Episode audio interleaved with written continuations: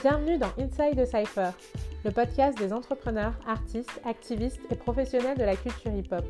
Je suis Estelle Bengaino, une entrepreneuse créative, danseuse hip-hop et fondatrice de la marque A. Chaque mois, je pars à la rencontre de personnes passionnées aux parcours inspirants.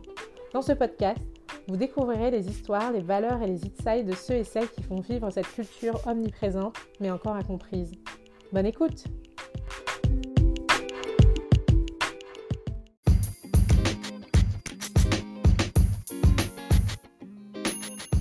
Hello à tous, j'espère que vous allez bien. Tout d'abord, je vous souhaite une excellente année 2021. Je vous souhaite tout le meilleur pour cette nouvelle année. Je n'ai pas eu l'occasion de vous le dire et je crois qu'il est encore temps puisque nous sommes encore au mois de janvier. Là, je commence avec la saison 2, le premier épisode de la saison 2 où je rencontre Yuval Ifergan.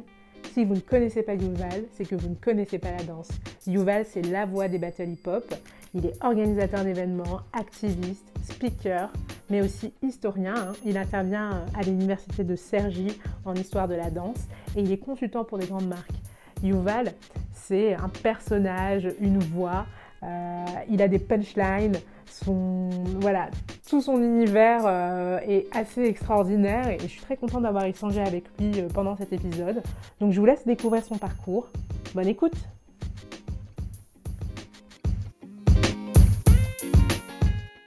Bonjour Yuval, comment vas-tu? Bah Bien, très bien, malgré euh, toutes les problématiques du moment. Mais tout va bien, être optimiste.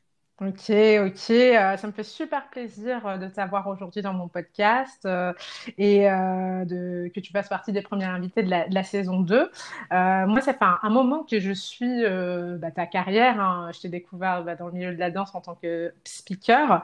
Et, mmh. et ma première question, j'aimerais savoir comment tu as découvert la culture hip-hop? À, quel moment j'ai découvert? Oui, et comment, oui. Bah, je l'ai découvert en 1982. Je pense que c'est juillet, mais je pense, enfin, j'arrive jamais à savoir si c'est juillet ou août. Euh, à l'époque, euh, ma mère m'a emmené à lycée. On partait dans les colonies de quartier, là, tu sais, les colonies où il n'y a pas beaucoup d'argent, où tous ceux, tous ceux bah, qui qui n'ont pas le genre de pouvoir partir en vacances, ils partent tous dans ces colonies-là. Donc moi, je suis parti dans une colonie euh, pour l'époque, et c'était une colonie aquatique c'était une base nautique en fait. Et en gros, je me suis cassé le poignet en jouant au football. Donc, euh, bah, comme c'était le mois entier, bah, je me suis, ils m'ont mis un plâtre et je suis resté dans la colonie en question. Et, euh, et comme ben, je pouvais pas faire les activités, parce qu'évidemment, bah, il, fallait, il fallait toujours que ce soit sur l'eau. Donc, moi, j'étais pénalisé. Et eh ben, euh, je traînais dans la colonie avec mon plâtre. À un moment donné, il y a, le directeur qui est venu voir et qui m'a dit bah, écoute, bon, vu que tu fais pas grand chose, bah, si ça t'intéresse, bah, il y a des jeunes là-bas, tu sais, les, les, plus grands, ils faisaient une chorégraphie. Une chorégraphie, euh, tu sais, pour la veillée. Il y a toujours une veillée tous les vendredis. Donc, oui, il y en a qui préparaient des jeux, du cirque, d'autres une chorégraphie. Bon, ils m'ont envoyé vers la chorégraphie. À l'époque, c'était la musique de Michael Jackson. Je crois que c'était Billie Jean sur lequel il dansait en 82, il me semble. Mm-hmm. Il y a longtemps. Et donc, euh, moi, je regardais la chorégraphie, mais je m'en foutais. C'est-à-dire que ça m'intéressait pas. Moi, j'aimais le foot ça m'intéressait pas, euh, ni de près ni de loin en fait. Euh, à aucun moment j'étais attiré, à aucun moment j'étais séduit. Il n'y a rien qui m'attirait dans ce que je regardais, c'était de la danse. Et bon, moi, culturellement, euh, c'est pas c'est pas un truc qui m'attirait plus que ça. C'est pas mhm. dans mes origines, c'est pas dans mon truc, c'est pas dans mon univers la danse. Et donc en gros, je, regardais, mais sans sans y poser plus attention plus que ça, sans donner plus attention plus que ça. Et puis en fait, vers la fin euh, de la semaine, puisque j'y allais pratiquement euh, tous les après-midi, eh ben, euh, je me suis il y avait un, un, jeune homme parmi eux qui a commencé à faire le robot. Et ça m'a attiré. J'ai regardé le robot, j'ai trouvé ça sympa, mais sans outre mesure me dire tiens, j'aimerais bien essayer de savoir le faire. Juste, je le regardais, il l'a fait une fois, deux fois, trois fois, quatre fois devant moi, mais sans faire attention à moi. Parce que moi, j'étais un, j'étais un enfant, 82, j'ai 11 ans. Lui, il doit avoir 14 ans peut-être à mon avis, il doit avoir 14 ans. Mhm. Il s'appelle Jérôme Ebella. Il, euh, il s'appelle Kenzie. Aujourd'hui, on l'appelle sous le nom de Kenzie. C'est celui qui a créé Minister Hammer. Minister Hammer et tous les labels de rap. Il faisait partie des Fresh Boys à l'époque. Donc, c'est lui que je vois danser en premier. Et là, là, en août 82 ou juillet 82. Et donc, ce qui se passe, c'est que je regarde danser. Ensuite, je rentre chez moi. Euh, la danse, ça m'attire toujours pas. Sauf que quand on m'enlève mon plat, je suis dans ma chambre. Et puis, à un moment donné, euh, j'allume la radio et puis euh, je tombe sur la musique de mes vacances, en tout cas la musique de Billie Jean. et je me mets euh, machinalement pour m'amuser à faire la chorégraphie. Sauf qu'à un moment donné, je m'arrête et je commence à faire le robot. Et, euh, et puis finalement, je le fais pas si mal que ça. Et puis après, ben, euh, j'arrive à l'école, je me rappelle, et puis je montre le robot à mes copains, et puis euh, mes copains ils commencent à me considérer un petit peu, parce que je sais faire le robot. Et là, euh, et ensuite, en 83, je suis reparti dans la même colonie, mais cette fois, j'ai rencontré un autre ami à moi, qui lui m'a dit, euh, ouais, il y a une nouvelle danse qui vient d'arriver, mais moi, ça faisait un an que je faisais déjà le robot. Donc j'étais déjà fort, en fait. Mhm. Et il me dit, ouais, il y a un nouveau film qui va sortir au cinéma, qui est magnifique, hein, va le voir absolument. Bah, j'ai dit, euh, ouais, est-ce que tu me parles? Il, parle, il me dit, ouais, il y a une nouvelle danse, ça s'appelle le Schtroumpf, euh, le Smurf. Et il me dit, va voir un film qui s'appelle Flashdance. Et là, je vais voir Flashdance. Et puis quand je vais voir Flashdance en septembre 83, ben, tout d'un coup, euh, je me rends compte que finalement, j'aime vraiment la danse. Plus que faire le Mhm. robot, en fait. Et là, je commence à faire mes premières vagues, je commence à faire des petits mouvements au sol, des trucs vite fait. Et en 84, je suis déjà fort quand Ashipa Chopé arrive en janvier 84. Je suis déjà euh, plus fort que euh, plein de gens. Ça faisait déjà deux ans que je dansais à mon niveau et j'avais déjà 13 ans. Voilà en gros comment je suis rentré dans la danse. Ok, ok, c'est intéressant de, de découvrir euh, bah, ton histoire euh, et, euh, et comment voilà, tu as découvert la danse. Moi, je sais que bah, je t'ai, connu en tant que speaker, je sais aussi, euh, je t'ai connu aussi en tant que danseur. Hein. Je sais que tu as, fait partie, si je dis pas n'importe quoi, du crew Division Alpha. Division. Alpha, ouais, exactement. Yes, yes. Et bah, voilà, comment. moi, ce qui m'intéresse, c'est comment, bah, après, tu es, rentré dans, aussi dans le milieu du break avec Division Alpha Kings, avec aussi Actual Force. Comment, euh, comment le break après est, est arrivé euh, dans, dans ton parcours? bah, en fait, moi, dès 1984, je break déjà. hein. En Mhm. 84, euh, moi, mes amis, tout le monde break parce que 84, on, on est des enfants d'une émission qui s'appelle Ashipa Chopé avec un groupe qui s'appelle les PCB. Dans les PCB, il y a Nico des PCB, Scalp, William, Franck le Breaker Fou et Solo. Et par la suite, il y aura Bouddha. Et ensuite, euh, moi, j'ai grandi avec les PCB après, j'ai regardé un groupe qui s'appelait Hip Hop Force. Mais les PCB, si tu veux, c'est eux qui, nous, qui, étaient présents pendant la leçon et c'est eux qui étaient présents dans l'émission pendant le défi. Donc en gros, euh, si tu veux, en 1984, euh, ce qui se passe, c'est que tous les, ceux qui sont jeunes, tous ceux qui ont mon âge, entre euh, 13, 14, 15 ans, donc les kids, les jeunes, eh ben, ils vont suivre cette émission qui s'appelle La Chipa à choper. Et euh, une fois que l'émission passe à la télé, ensuite, on va tous avoir, on va tous machinalement descendre en bas de chez nous, prendre un morceau de carton et refaire des mouvements qu'on a vus à la télé, enfin en tout cas dans l'émission ou plutôt dans les clips qu'on peut voir. C'est-à-dire à l'époque, il y avait des clips comme euh, On Nightland de Richie, euh, par la Mhm. suite A Feel For You de Chaka Khan, EOU de Freeze, Rocket, euh, les Break Machines. Enfin, tu vois, c'est tout d'un coup, c'est tout un phénomène qui commence à arriver. Toi, tu te poses pas de questions sur la politique, la culture ou ce que tu as envie. Toi, tout simplement, ce que tu fais, bah, c'est que c'est dans l'air du temps. Bah, tu danses, tu fais du break, tu danses debout. Et, euh, et moi, bah, je faisais les deux en 84 et c'est vraiment en 85, enfin voilà, que là, tout d'un coup, je me positionne comme un, j'étais un, un popper, un vrai smurfer. J'étais un des meilleurs, de toute façon. Donc, j'étais classé partout, j'étais connu, je défiais tout le monde, j'étais connu pour ça. J'ai dansé avec les Actual Force en 87, je crois, à l'initiative de quelqu'un qui s'appelle Luger, qui m'avait repéré au, en- qui m'avait repéré au Globo. Il avait adoré, Ok. que- enfin, il adorait comment je dansais, et moi, il m'a dit, ça t'intéresse? Et j'ai dit, bah, pourquoi pas? Et j'ai dansé avec eux. Pas Ok. longtemps. Mhm. Ok. Ok, c'est intéressant. Et, euh, et, et comment, euh, je pense que comment est venu après euh, ton intérêt pour, bah, pour être speaker en fait? Je pense que je fais un gros bond dans les années, Ouais, mais je, je fais un gros bond. Mais en fait, comment tu, avant de peut-être de savoir comment tu as eu cet intérêt pour devenir speaker, Comment tu as décidé de, bah, de te mettre à fond en fait euh, bah, dans la danse, dans ce milieu-là et, et, et de se dire bah, je, je vais peut-être t'en faire mon métier?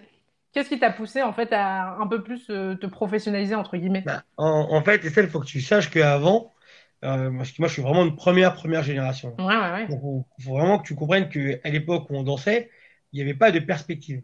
Mhm. Les, les perspectives de la danse, tu les as quand tu as des grands, donc des grands frères ou des grands, des gens qui vont quelque part euh, s'occuper de toi et t'accompagner, ou alors euh, des références. Moi, les références que je pouvais avoir, c'est juste des grands euh, euh, qui étaient, qui étaient, qui avaient peut-être deux ans de plus que moi, tu vois, trois ans. euh, bon, on se fréquentait sans se fréquenter, ou j'étais dans une, dans une culture qui était très, très, très euh, violente. La ouais, première génération, à Paris, elle est très très violente. Hein. Je, te, je, te, le dis. La deuxième génération, c'est la génération de la hype. Elle est déjà un peu plus cool. Et la troisième, quand tu arrives à l'époque de Châtelet, euh, je peux te dire, si t'es pas accroché, euh, bonne chance. Hein. Faut avoir du caractère, hein. faut avoir une mentalité, faut être, euh, il faut être prêt. Tu vois, si, si t'as pas une vraie mentalité de guerrier, tu peux pas être à Châtelet, c'est pas possible, parce que les gens ne sont pas forcément tous sympas. Tu vois, c'est un état d'esprit. Tu viens, tu sais pourquoi tu es là. En plus, tu es là-bas tous les soirs de 20h à minuit entre des gens sympas et puis d'autres pas terribles. Je t'en passe, c'est des meilleurs. Et mhm. donc, en gros, bah, si tu veux, moi, à un moment donné, à 94, j'arrive à Châtelet, ça se passe mal parce que moi, je fais du Vogue à partir des années 90. C'est vrai, oui, oui, oui. Moi, je suis le premier, le premier au monde de toute l'histoire du hip-hop, c'est moi le premier qui a fait du Vogue dans le hip-hop. Donc, je commence en 90 et je bêtise les deux danses. Je fais du Vogue, mais je fais, aussi, je fais aussi de la hype. Ensuite, je croise Stiga en 92, 93, qui me défie parce qu'il pensait que j'étais un bouffon euh, en boîte, un petit jeune qu'on pouvait mettre à l'amende facilement. Bon, bah, écoute, euh, malheureusement pour lui, Stiga, quand il a commencé à se mettre en face de moi, il est rentré en pop, il est rentré en smurf. Et moi, en fait, euh, dès que j'ai vu rentrer en Smurf, au lieu de rentrer en Vogue, je suis rentré moi aussi en Smurf. Parce que j'étais un ancien Smurfer. Mm-hmm. Tu vois, puisque j'avais fait ça toute ma vie. J'ai fait du Smurf de 82 à 88. Lui, je rencontre, ça faisait 5 ans que je faisais plus de pop. Mais quand euh, il failli signer en face de moi, tout de suite, j'ai eu un réflexe et j'ai fait du pop en face de lui. Et ça fait qu'on a eu une référence commune. On a commencé à discuter, à parler, à se fréquenter, tout ça, tout ce qui va avec. Et euh, par la suite, et eh ben, après, c'est lui qui m'a ramené à Châtelet en 94. Je pense que j'aurais été par la suite, mais euh, ça a été un peu plus vite avec lui. Et donc, euh, en 95, bah, ça fait un an que je m'entraîne à Châtelet. Et un jour, j'ai eu un réveil, un éveil, euh, je sais pas moi, un éveil militant. Un, jour, je me suis posé la question, je me suis dit, mais en fait, qu'est-ce que j'ai fait pour le hip-hop Et je me suis rendu compte qu'en fait, à part danser, j'avais rien fait pour le hip-hop. J'étais juste mhm. quelqu'un. il y avait, il y avait une jam, une soirée, une, une, Zulu party, ce que tu veux. Je venais, je dansais et je défiais les gens. Donc, je créais le spectacle mais j'étais pas quelqu'un qui faisait les choses pour quelque chose. Je mettais pas en place des choses pour les autres. Donc euh, peut-être parce que j'étais jeune aussi avant ça. Oui, oui, oui. à partir de 95, je dis bah, maintenant, maintenant je vais commencer à changer euh, ma philosophie et on crée des visuels alpha entre temps en 95 et à mhm. partir de là, ben je décide d'organiser des manifestations mais à Châtelet, des battles sauvages. Yes. Donc c'est c'est le squelette, euh, c'est l'ancêtre du 1000% si tu veux. Mais c'est 8 ans à okay. en train de faire des choses. D'accord, j'allais, j'allais venir à, 1000%, mais déjà, je te, je te, coupe un peu. Je voulais savoir, mais qu'est-ce qui t'a poussé à, faire du voguing alors que personne n'en faisait à cette époque? Bah, J'ai fait du vogue parce que, euh, mhm. en fait, un, à côté de moi, il y avait des gens qui faisaient du vogue, euh, mais parce qu'ils étaient fans de Madonna. Mais moi, en 90, je suis à fond dans la hype, tu vois, le vogue. Mhm. Je t'explique, Madonna, ça me parle pas déjà pour commencer. Parce que moi, j'ai connu mhm. Madonna en 84 quand elle chanté Like the Virgin. Tu vois, donc j'ai grandi un peu avec les musiques de Madonna, Wham, Madonna et plein, d'autres artistes. Mhm. Mais ça, euh, si tu veux, moi j'étais attiré par le Smurf, donc j'écoutais d'autres artistes que ceux de la pop musique, mais j'ai quand même grandi avec eux, il n'a rien. Et quand la musique Vogue elle arrivait, elle arrive en même temps qu'il y a la hype. Donc si tu as envie, tous ceux qui sont euh, dans mon univers, il faut de la hype. Et moi, quand je vais en boîte, bah, je vois des fois des gens euh, qui font, qui dansent, des fois qui font cette chorégraphie sur cette musique qu'on appelle Vogue, on Vogue. Mais ils font la chorégraphie euh, de façon euh, amateur, tu vois. Parce que en fait, le, le voguing, c'est vraiment une culture à part entière, tu vois. et eux, quand ils font ça, c'est juste qu'à un moment donné, ils recopient simplement la chorégraphie de l'artiste qu'ils aiment, en gros. Et mm-hmm. moi, je commence à faire du vogue parce que je suis parti à Ibiza et parce qu'à Ibiza, et Paradis, j'ai vu quelqu'un qui faisait du voguing et ça m'a touché. Et à partir de là, ben, je suis rentré chez moi et puis j'ai commencé à faire des mouvements un peu comme lui euh, parce que j'ai parce que pendant un mois, euh, je le voyais tous les soirs faire cette danse-là. Je trouvais que ça épousait bien, euh, ça épousait bien la musique électro, enfin la dance de l'époque. Et puis finalement, j'ai compris que j'étais doué pour ce truc-là. Comme j'avais toute ma vie, j'arrivais à faire tout facilement en fait, sans jamais chercher à, à, essayer de le faire. C'est juste que j'ai fait du voguing en 90 au moment où tout d'un coup, je fréquente une boîte qui s'appelle le Palacio. Donc, la, mhm, musique au Palacio, c'est toujours électro. Donc, en fait, j'ai la danse de la musique dans laquelle j'évolue.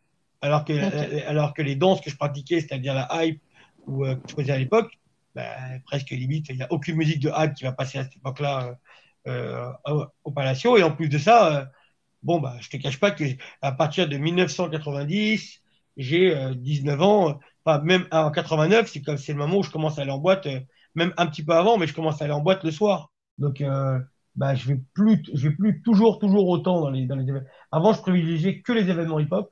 Bah, au bout d'un moment, bah, je, vais dans les événements hip-hop, mais je vais aussi le soir sortir, c'est la génération des filles, tout ce qui t'a envie. Donc ça veut dire que, en gros, ma vie, elle commence un petit peu à changer. Moi, je commence à évoluer. Je commence à vouloir plus partir le soir qu'autre chose. Et tout d'un coup, je comprends que je peux peut-être euh, devenir intéressant avec une danse, euh, bah, une danse qui, qui est, euh, en gros, on va dire, le recto verso de cette musique qu'on appelle l'écro, en fait.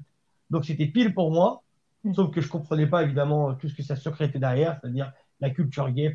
tout ça, moi, je voyais pas tout ça, parce que moi, en vérité, c'est juste la danse que j'aimais. Ça s'arrêtait là, en fait.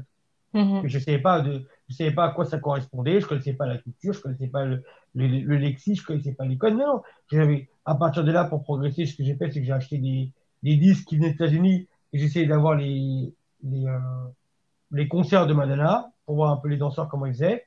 Et comme je suis quelqu'un qui fait du hip-hop, bah, j'ai changé toute la manière de, de, de, danser qui était liée au Vogue. Parce que je voulais pas qu'on dise que je suis un pompeur. Moi, j'ai grandi avec ces mentalités-là. Donc, j'ai fait bien attention.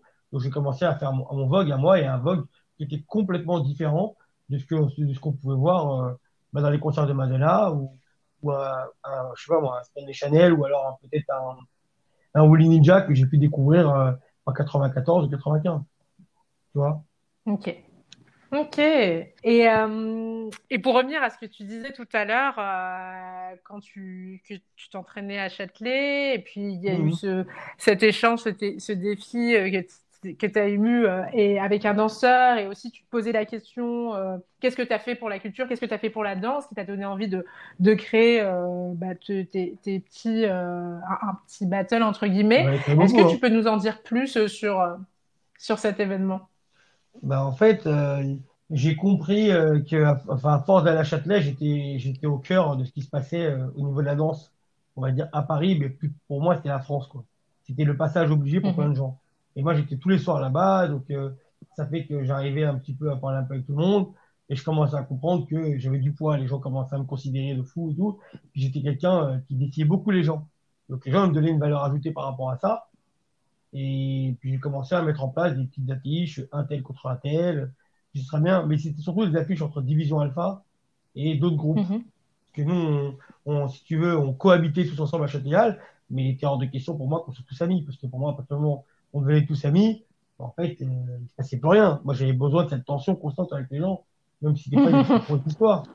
Donc, euh, organisé plein de coups de crasse, plein de guet-apens, plein de trucs. euh, voilà, c'était, c'était le Yuval de la génération de Châtelet. C'est-à-dire, euh, je te Yes. dis pas que j'étais bien, je te dis pas que j'étais mauvais. Je te dis juste que pour cette époque-là, euh, c'est la seule manière que j'avais trouvé pour qu'à un moment donné, redynamiser un lieu d'entraînement. Parce qu'à la base, Châtelet, c'est quand même un lieu d'entraînement. Mhm. Tu donc il va y avoir plein, plein de personnes qui vont, qui vont qui vont, qui vont avoir un nom, des noms, des groupes, euh, cinq dans ta face à l'époque, euh, Nasty Breaker, euh, Actuelle Force évidemment, euh, Division Alpha, euh, ou en tête par la suite. euh, il y a Latif, il, il va y avoir, euh, je sais pas, Versus Crew qui va venir le défier, Dev Dog. C'est euh, une époque où, euh, à un moment donné, euh, coup de pression aussi. Enfin, c'est une époque où c'est là-bas que tout se règle. Tu peux Mhm. avoir un nom, comme tu peux, comme tu peux à un moment donné repartir, euh, tu vois, à limite, euh, à poil, quoi. Quand je dis à poil, ça veut dire que on t'a tout pris. Ta, ta réputation, ton nom, tout ce qui va avec. Mm. Est-ce que, euh, est-ce que tu penses que euh, euh, bah, la, la danse, quoi, on en avait vraiment besoin à cette époque? C'était, je pense qu'on n'aurait pas pu faire sans, sans cette période un peu euh, bah, de, entre guillemets, hein, de, de conflit, de challenge, de défi. On n'aurait pas pu faire sans. Bah, les en- des danseurs aujourd'hui? euh, oui, mais c'est parce que toi, tu as une vision féminisée du hip-hop. Non, non, pas du tout. C'est, je pose, c'est, vraiment, je pose, euh, je pose la question. mais euh, la base et du hip-hop, c'est la violence. C'est ça le problème. Mhm. C'est que les gens te vendent. En fait, il y a, il y a un discours pour les jeunes que tu vas donner dans les écoles parce que tu es enseignant, parce que tu as une éthique et tu vas avoir un discours qui va être, euh, tu veux, les valeurs, tout ce qui va avec. Mais après, le hip-hop, euh, il est emprunt aussi de la vie. Moi, euh, dans Mhm. le hip-hop, j'ai toujours connu euh, que des trucs violents, euh, des choses un petit peu sales, le défi. Enfin, je veux dire, le défi, Yes, c'est la base du hip-hop. C'est ce qui a fait que, ça. ce qui a fait que cette culture elle a évolué constamment. Parce que sinon, on en serait encore à faire euh, des gribouillis qu'on appelle des tags dans les métros, euh, pas forcément des graffitis. Les DJ, ils n'auraient pas essayé de mettre deux platines pour prolonger le merry-go-round, pas le merry-go-round qu'on appelle le breakbeat. Euh, on n'aurait pas eu, on aurait eu des mouvements qui seraient encore restés dans les années 70. On n'aurait pas eu un petit peu la dimension des années 80 et encore plus des années 90 avec les vrilles et tout ce qui va avec. Enfin, je veux dire, ça, ça fonctionne que parce qu'à un moment donné, il y a cette émulation euh, sur la confrontation. S'il n'y a pas à un moment donné des gens qui à un moment donné veulent constamment, ils veulent se dépasser pour eux-mêmes, ils veulent aussi montrer aux autres qu'ils existent. Parce qu'il y a Mhm. plein, tout le monde arrive avec ses prétentions. Mais à un moment donné, il y a, il y a un trône. Il est pour qui ce trône? Et c'est un trône qui est interchangeable. Un coup c'est toi, demain c'est un autre. Ou alors faut que tu te battes pour l'avoir. Moi, euh, moi, je suis un mec qui représente le côté sombre du hip-hop. Je suis pas un mec qui a envie de représenter le côté sympathique. Ça m'intéresse pas. Moi, je suis pour que les gens se défient, absolument. Mais Enfin, on en a besoin, non, mais je suis tout à fait d'accord. C'est pour ça que je posais la question. C'était pour, euh, bah, pour savoir comment, euh, comment expliquer, comment tu as pu voir en fait que il fallait créer ce genre de, de, de moment pour que bah, les danseurs puissent euh, bah, voilà, se, Bah, se parce que moi, quand poser leur nom, etc. moi, moi, quand je devais rentrer dans un groupe, quand j'étais plus jeune, il fallait que j'aille quelqu'un. Yes. Donc ensuite, quand, quand on a créé Division Alpha, bah, j'ai dit, moi, je veux pas des victimes dans le groupe. Je veux pas des mecs qui, genre, ils sont dans, dans Division Alpha, et demain, il y a un mec qui parle mal du groupe. Si, s'il a jamais été défié personne, s'il a pas le goût du sang, s'il a pas l'œil du tigre, il n'ira pas défendre les couleurs du groupe. Moi, je veux quelqu'un, euh, c'est comme un rite d'initiation. Tu veux les couleurs sur ton dos? Tu veux que, tu veux que, tu veux qu'à un moment donné, euh, on, euh, cette validation du game, eh ben, faut aller au charbon Mhm. comme tous les autres. Moi, quand j'étais plus jeune, tous les mecs qui me défiaient, jamais de ma vie, j'ai dit non. Jamais je me suis, jamais j'ai fait un pas en arrière. Pour moi, c'est banal, c'est de la merde. T'es pas content, je te rentre dedans tout de suite. Même aujourd'hui, hein, à mon âge, il n'y a rien qui a changé. hein. Je suis exactement le même quand j'étais plus jeune. Sauf que, sauf que j'ai ma mentalité, euh, j'ai évolué dans ma mentalité, mais euh, il est hors de question euh, tout d'un coup euh, que les gens euh, bah, ils, ils puissent à un moment donné, euh, bah, d'une certaine manière, entre guillemets, t'enlever euh, tout ce que tu possèdes. Et le problème de la Mhm. danse, c'est que quand il y a un mec qui vient, il défie et qui va pas, les gens ne sont pas forcément très complaisants vis-à-vis de toi. Ah non, c'est les gens ils sont sympas quand tu te croises, mais après dans les salles d'entraînement ou dans les parkings, à la sortie des événements ou n'importe où, je peux te dire qu'ils te refont ta carrière, hein, tous. Hein. Faut être, euh, faut être prêt dans sa tête. Hein. C'est c'est pas c'est pas un truc euh, de bisounours. Hein. Il n'y a pas d'arc-en-ciel sur le côté. T'as des gens qui vont être sympas et t'en as d'autres euh, bah, qui sont pas. Enfin, je veux dire, c'est pas une culture où on est amené à devoir tous être amis. Il n'y a pas de mal à ce que les gens se, se confrontent. Ça fait partie aussi du, Mhm. du truc. Il faut. Moi, je pense je pense du principe que c'est une culture de b-boy. Quand je dis b-boy, ça veut dire ou de homeboy, si t'as envie. C'est une Oui. culture où à un moment donné, tu rentres dedans, tu peux pas à un moment donné redessiner les règles. Tu peux pas faire croire aux gens que tout est pisse. C'est pas vrai. À partir du moment où tu as un blaze, tu une cible potentielle. Soit tu comprends que tu as un mec, à un moment donné, tu dans les événements, ben, il y a des gens qui t'aiment, ouais. Un peu comme leur a chanté Lara Lara Fabian, c'est vrai. Mais aussi, il y a plein de gens qui, il y a aussi plein de gens qui te pissent dessus. Hein. Ça aussi, faut que tu te le dises. Hein. Quand tu es trop sympa avec tout le monde, c'est que tu n'as aucun positionnement, c'est que en vérité, euh, tu as un mytho. Moi, je préfère Mhm. mille fois quelqu'un. Je te dis pas, je te dis pas qu'il faut être une sale race pour que les gens ils te considèrent. Mais à un moment donné, euh, on a tous un avis sur les choses, mais ça dépend à un moment donné à quel moment tu t'évertues à euh, publiquement donner ton point de vue.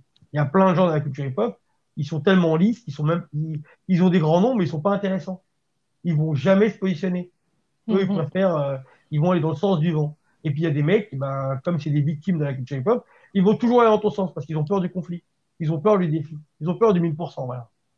Alors que moi, non. Ok. Moi, pas du tout. Bah, en, en, en parlant de. en- Ouais, non, c'est cool. Non, mais je, je, je vois, je comprends ton point de vue. Et puis, euh, c'est vrai que le challenge, le défi euh, et le battle fait partie de, de la culture hip-hop, que ce soit dans la danse, que ce soit dans, dans le rap. Il y a toujours Oui, eu des mais- défis, et c'est vrai.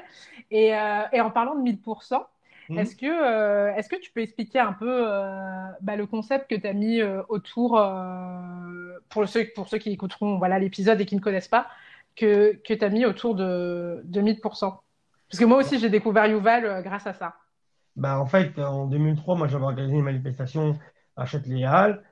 Bon, tu sais, quand je fais des événements à l'époque de Châtelet, je suis pas quelqu'un qui va devant. Je suis toujours derrière. Les gens, ils savent que c'est moi. Dans le milieu, les gens savent que c'est moi. Parce que, bien évidemment, à partir de 2000, je commence à passer par les, par Internet. Donc, je commence à passer par un site qui s'appelle hiphop.fr, qui est le plus gros, qui est le premier site de hip-hop en France. Ensuite, Mhm. euh, je je m'entends pas très bien avec hiphop.fr, donc je passe sur ce site de ouf. Yes. Voilà, et, et tout le monde me veut, en fait. En fait, à partir de 2000, je deviens un vrai leader d'opinion. Avant, non. Quand je dis leader d'opinion, ça veut dire que quand j'écris des choses, tout le monde me lit. Et euh, tous les Mhm. sites veulent me garder parce que je suis celui qui ramène toutes les news. Alors, t'imagines bien que les news, euh, c'est toujours des, des news qui sont, euh, j'annonce la mort des gens, tu vois. En gros, si tu veux. La semaine Mhm. prochaine, il va y avoir un tel contre un tel. Bon, bah, les gens, ça les kiffer, tu vois. Encore plus quand je mhm. raconte l'histoire, comment ça s'est passé, comment on en est arrivé là, bref. Donc les gens. Moi, je me rappelle très bien. donc les gens, en fait, ce qu'ils veulent, c'est ben, c'est l'histoire.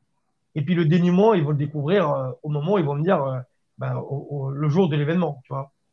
Donc, euh, et en gros, si tu veux, ben, à partir de 2000, je commence à monter, je commence à devenir important. En 2003, j'organise une manifestation, ça se passe mal, il y a un mec qui se fait frapper. Moi, je décide d'arrêter Châtelet. Je dis, bon, allez, et j'annonce le soir, je marque un message, voilà. Et je commence à réfléchir à autre chose. Et je commence à réfléchir à un format, enfin, pas au début, au début, je veux juste arrêter Châtelet. En tout cas, je vais arrêter les battles. Je vais arrêter d'organiser les battles à Châtelet. Parce que comme ça s'est mal terminé, et quand on va arrêter les gens, ils ont battu les couilles, que l'autre, il, était en sang euh, par terre, et que limite, euh, cette question qui me posait, bon, il va, ça commence quand? Alors qu'il y a carrément un mec qui est là en sang, euh, bref. Mhm. Donc, euh, moi, ça m'a fait chier tout ça, tu vois, je me suis dit, non, mais j'ai dit, en fait, je lui prends mal, en fait. En fait, c'est pas que je lui prenais mal, c'est que c'était une époque où c'était tellement sauvage qu'il fallait pas grand chose pour que ça parte en vrille. Donc, moi, je me suis dit, non, je suis pas, j'ai pas encore bien les épaules pour maîtriser tout ça. Tu vois? Parce que je parlais pas, en fait. Je posais pas le cadre. En fait, j'organisais et après, j'étais parmi la foule. Tu vois? Mhm. Donc, euh, j'avais pas encore la mentalité, j'avais pas encore bien compris comment il fallait que, que je fasse les choses. Et ensuite, euh, j'ai un petit déclic parce qu'il va y avoir, je crois, un, espèce d'anniversaire du hip-hop, je sais pas, les 20 ans, je sais pas quelle année c'était du hip-hop. Et puis, je vois qu'il y a tout le monde sur scène sauf moi. Donc, ça veut dire que les gens me considèrent pas, en fait. Donc j'ai dit, bon, ok, s'il ne me considère pas, c'est ma faute, c'est moi qui ai fait une erreur. C'est qu'en fait, j'ai pas euh, labellisé mon travail. Donc à partir de là, ce que j'ai fait, j'ai dit, bon, j'ai réfléchi à une autre façon de faire les choses. Et en décembre 2003, euh, j'organise pour la première fois euh, un événement, non plus à Châtelet, mais à la Défense. Et je l'appelle 1000%. Alors j'appelle 1000%. Alors ça, ça vient comment 1000% Ça vient parce que j'appelle Kemp de site de ouf, où je lui fais une proposition. Je lui dis, écoute, c'était Kemp, j'aimerais bien, je peux organiser des événements à la défense. C'est un mec qui s'appelle Poison qui m'a dit, ouais, si tu veux plus faire un Châtelet, tu devrais faire la défense, on s'entraîne à la défense. Moi, j'avais compris qu'il y avait des gens à la défense depuis longtemps, mais il se passait rien à la défense. Enfin, il se passait pas des battles euh, comme il se passe à Châtelet, tu vois. Ça restait un lieu d'entraînement pour eux, mais, mais, j'étais jamais, moi, entre temps, entre 2002 et 2003, je m'étais jamais à un moment donné décidé à la défense pour voir euh, un événement comme eux, les mecs de la défense, venaient eux à Châtelet. C'est tout le contraire qui se passait quand j'organisais les choses ou quand des fois ils avaient des trucs à régler, ils le réglaient toujours à Châtelet. Donc moi, je me suis dit, mhm. ok, je vais à la défense. Et puis, euh, et je dis à Kemp, écoute, je te fais une proposition, c'est simple.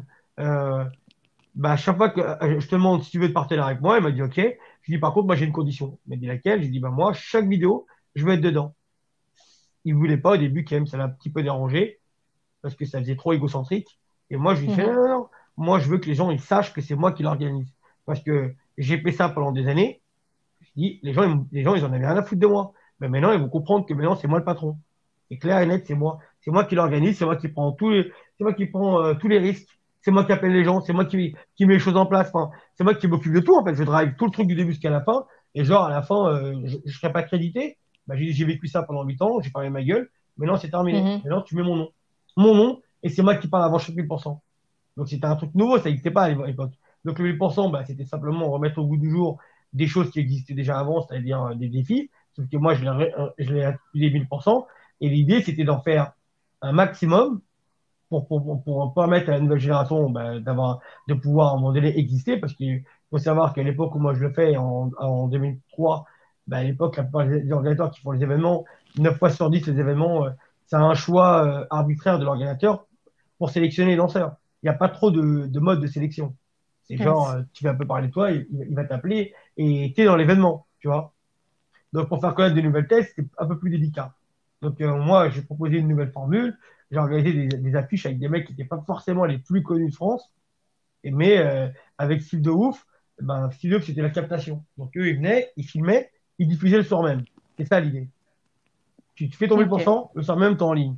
Donc pour les gens, c'était, euh, tu vois. Euh, c'était ouf, ouais. Ah bah là, euh, c'est le back drive, hein. c'est servi direct, tu vois. Donc les gens, mais ils se sont dit putain, pour l'époque, c'était chambé, tu vois, c'était vraiment une idée de fou. Sauf que au moment où je fais le 1000%, pour la première fois de ma vie, je décide cette fois de venir au milieu des gens et de parler.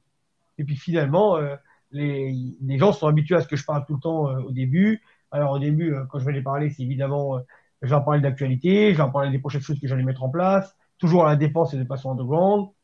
Euh, je vais en parler, euh, euh, des fois je sortais un mot comme tiens, Taravac de la Chapelle. Vous avez connu? Non, bah, le Et puis, j'en faisais comme, comme si j'étais éduqué, en fait, tout le temps. Et je le faisais. Et puis, au fur et à mesure, je commençais à mieux maîtriser mon discours et euh, à mieux maîtriser mon événement. Après, j'ai commencé à avoir une équipe qui, s'est, qui est venue souder autour de moi. Euh, euh Steady Gun, Steady, euh, Tony pour la house, euh, Céline pour la communication, Stiga pour le pop, euh, qui doit être Plémo, qui est avec nous pour pop. Ouais. Enfin bon, toute une équipe qui va venir, Domka et Bouba, qui est plus souvent les juges. Enfin, plein de gens qui vont venir, euh, Henrik aussi. Bref, plein de gens qui vont venir se greffer à ce truc-là, mais eux, t'avais des, t'avais un, un staff pour le debout, un staff pour le break. Et donc, j'ai fait ça pendant, j'ai fait ça pendant 8, 9 ans, quoi. À la défense, euh, tous les dimanches. Et j'ai arrêté un an. En 2007, j'ai arrêté. En 2007, euh, j'ai commencé à faire les événements électro, mais c'était aussi pour moi l'impulsion, c'était le moment pour moi de me dire, bon, parce que tout le monde commençait à dire, ouais, mais attends, Yvan, t'es trop égocentrique, tu crois que t'es le plus fort, tu crois que t'es le plus beau, tu crois que t'es le meilleur, tu vois. Mhm. Donc j'ai fait un truc qui n'existe pas. J'ai dit, bah écoutez, j'arrête pendant un an. Vous voulez prendre ma place? On va voir qui va pouvoir prendre ma place. Parce que c'est pas, c'est pas seulement pouvoir venir faire les événements à la défense. C'est que tu peux venir à la défense faire les événements.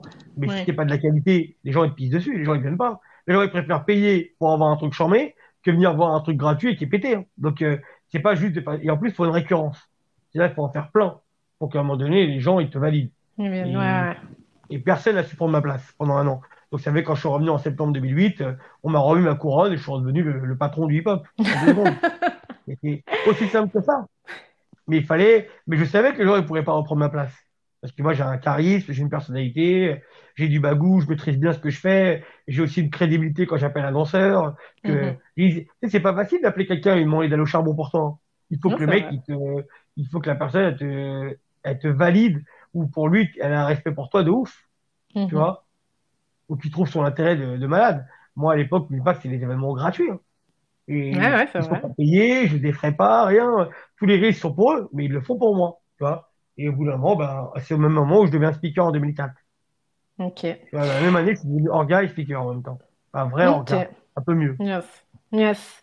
Et euh, pour revenir à ce que tu disais euh, au début, quand tu as, voulu euh, créer bah, ton, ton, ton propre événement pour être validé et pour avoir ta, ta place dans la culture, dans la danse, pourquoi c'était important pour toi de, bah, d'avoir cette place, d'être validé dans, dans le milieu? Bah, parce que le problème, c'est que moi, j'ai pas eu le même chemin que les autres. Mhm. Moi, euh, de 82 à 88, je suis une superstar du, du, du Smurf. Je suis un monstre pour tout le monde. Je suis connu par tout le monde. Je suis respecté par tout le monde. À partir de 1988, ben, la hype, elle arrive. Déjà, euh, faut savoir que pour les gens comme moi de ma génération, la première, pour passer du Smurf, donc du pop, du lock euh, et du break à la hype, c'est pas un passage facile. hein.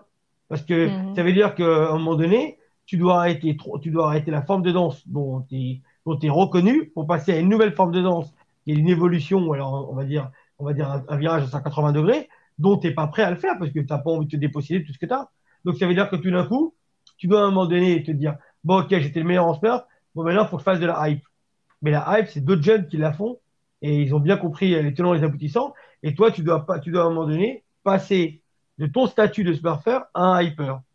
Mais ce que tu veux, c'est garder ton standing, c'est garder ce que tu étais avant. Mais tu peux pas le garder parce que là, tu repars à zéro. Parce qu'on est dans une nouvelle. Là, c'est une culture de la culture, la hype. La hype, euh, c'est la génération MC Hammer, Queen Latifah, euh, Big Daddy Mhm. Kane, Ultramatic MC. Euh, j'en sais rien, je peux donner tous les artistes de l'époque, MC Light et compagnie Yes. de la soul. euh, bref, mais ce que je veux dire par là, c'est que tu repars dans une nouvelle danse. Mais moi, je repars dans la hype, donc je repars à zéro. Et en plus de ça, en 90, je fais du Vogue. Mais en 95, quand les gens me voient à même si en 90, entre 90 et 95, je vais dans pas mal d'événements hip-hop, mais je suis moins touché, en fait. J'y vais, je danse, je fais mes défis en, en hype. Je fais pas de Vogue dans les événements hip-hop. Je fais que de la hype tout le temps. Mhm. Mais en 95, quand j'arrive à Châtelet, ben, je fais, je fais du, du Vogue et du pop. Parce que il faut qu'à un moment donné, tu sois le miroir des gens qui sont en face de toi. S'il n'y a pas de référence commune entre toi et la personne qui s'entraîne en face de toi, lui, il te reconnaît pas. Donc, euh, pour avoir, Mhm. pour qu'à un moment donné, on ait un langage commun, il fallait que je mette du pop dans mon voguing. Parce que pour eux, le voguing, c'est de la merde. Donc, tu peux bien imaginer qu'entre 95 et 2003, donc on est- ça fait, euh, ouais, ça fait 8 ans, bah, c'est 8 ans où les gens, ils me font la misère. Parce que pour eux, euh, euh, pour eux, je suis un dep, je suis un gay, je suis de la, non, mais je te parle sérieux. Je suis de la Mhm. merde. Je suis pas, euh, je suis pas hip-hop, je suis pas crédible. Je suis, je suis tout le, tout ce que personne ne veut. Je suis, en gros, Et sur, sur 101 personnes dans la culture hip-hop, il n'y en a pas un euh, qui va, qui va vers moi pour me taper sur l'épaule et me dire franchement, ce que tu fais, c'est original. Non, pour eux, je suis plus la musgueule euh, sur lequel ils vont pouvoir euh, s'asseoir dans n'importe quel événement. Tu vois, le mec, on va pouvoir essayer d'humilier facilement. Sauf que, mhm. comme je suis d'une première génération et j'ai un tempérament, j'ai une mentalité et tout ce que tu veux, bah, je me mets en, je me dresse en face d'eux et en plus, je m'entraîne à Châtelet tous les soirs. Donc, je suis fort, en fait. Je suis pas le mec qui est, je suis pas le mec qui va mhm. arriver et, et en plus de ça, je développe au même moment en 95 une mentalité où je deviens, euh, je vais toujours plus loin que les autres. Donc ça veut dire que je peux me retrouver tout nu sur scène devant tout le monde. Je fais toujours des trucs de fou. Toujours des trucs euh, incroyables mais vrais. Des choses que personne n'aurait pu penser faire, bah, je les fais tout le temps. Et donc, euh, bah, les gens, c'est soit tu m'aimes, soit tu me détestes. Mais il y a plus de gens qui l'apprécient pas. Oui, c'est vrai. Moi, moi, de me défendre. Voilà. Mhm. Ok. Ok. Et, et, pour revenir sur, sur sur le, fait que tu as, que découvert, on va dire, la, la, casquette, que tu as mis ta casquette de speaker, c'était en, 2004, 2003-2004, euh, hein, tu disais, euh, où vraiment euh, on connaît bah, Yuval, la voix, hein, la voix des battles. Bah, Comment elle est venue, cette motivation, en fait? En fait, Estelle, c'est qu'à la base, moi, les speakers, ça m'a jamais intéressé d'être speaker, moi. Mhm. Moi, ce que je voulais, c'était arriver dans les événements, prendre le micro speaker et défier tout le monde, n'importe qui dans la salle. Moi, je voulais créer du spectacle. Mais euh, sans utiliser les autres, seulement moi. Moi, j'avais besoin de personne pour défier les gens. J'avais déjà le truc. Et euh, Quel truc bah, J'avais le truc, j'avais la mentalité, j'avais, tu vois, je me préparais, je préparais des coups de crasse. Euh, voilà, j'étais fait pour ça, en fait. Mhm. Tout ce qui était en dessous de la ceinture, j'étais doué. Et en mhm. gros, si tu veux, bah, à partir de 2003, euh, moi, je travaillais avec un mec qui s'appelle Sally Sly sur un événement. Et Stanislas, euh, bah, il habite dans, il habite à, à Évry, Évry-Courcouronne. Et euh, à Évry, tu as deux cités, les Carteret, les Pyramides, et je crois que devant la porte, on était déjà en retard sur son propre événement. Moi, dans son événement, je l'avais aidé un peu sur la logistique et sur l'artistique, parce j'avais programmé Division Alpha, notre groupe, contre un autre groupe, euh, Légitime Construction à l'époque, en 2003. Où je crois, enfin, c'était encore un autre événement, excuse-moi. Je crois que c'était celui-là, je me rappelle plus. Et en fait, euh, Sally, il me dit, ouais, Yval, on est en retard, il y a des gens qui viennent le chercher à la porte pour dire écoute, il y a un problème à la porte. Est-ce que tu peux venir euh, à la porte? Parce que lui, comme il habite à ivry courcouronne il pouvait, entre guillemets, euh, dédramatiser le problème qu'il pouvait y avoir entre euh, des mecs de, de, cette cité à droite et à gauche. Parce qu'il connaissait. C'est comme lui, c'est le danseur de Ivry, mais il pouvait, entre guillemets, avoir du poids. Donc il est sorti, il m'a donné le micro. Il m'a dit est-ce que tu peux commencer l'événement? Donc c'était marrant qu'il me dise ça, parce que c'est comme s'il me dit Tiens, prends les platines, mix. Moi, je sais mhm. pas faire ça. je, je sais pas prendre un micro et parler devant les gens je le faisais à la défense.